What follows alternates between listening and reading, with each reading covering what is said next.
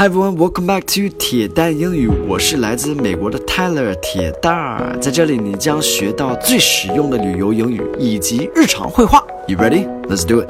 Hello everybody, welcome back. Today's focus word is actually a phrase and it is for here or to go. 今天的呃关键词儿是一个短语 for here or to go. It means do you want to eat here or are you going to take it to go to eat? 就是在这里吃还是带走。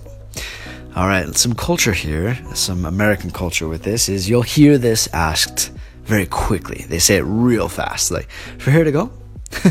uh, so be ready for that. And if you uh, want it to go, but you want to hold it, like you want to drink it now, then you can just say something like, but I'll just drink it now, or I'll just carry that. So, like, don't let them put it in a bag. All right, so I got a dialogue for you guys. Let's uh, i will take two number fives, please. Great. Will that be for here or to go? One for here and one to go. Okay, so I'll take two number fives, please. So this person is definitely ordering some sort of food like McDonald's or some sort of fast food. 肯定是点什么套餐，呃，快餐的套餐。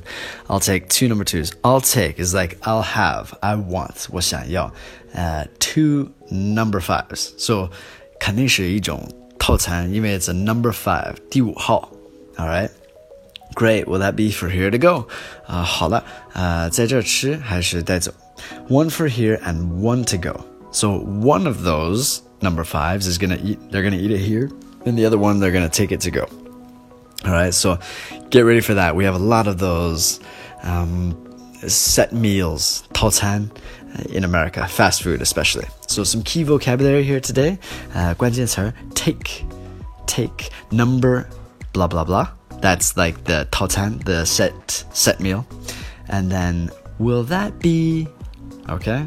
So that's it. Uh, be ready for that, for here to go. We hear it a lot. We say it a lot in America. And yeah, fast food is crazy in America. So don't eat too much of it or you will get fat. Fast food is high in sodium, high in fat, high in calories. Take it easy on that. Everything in moderation. Have a great day, guys. Thanks for listening. I'll speak to you on the next one. Peace.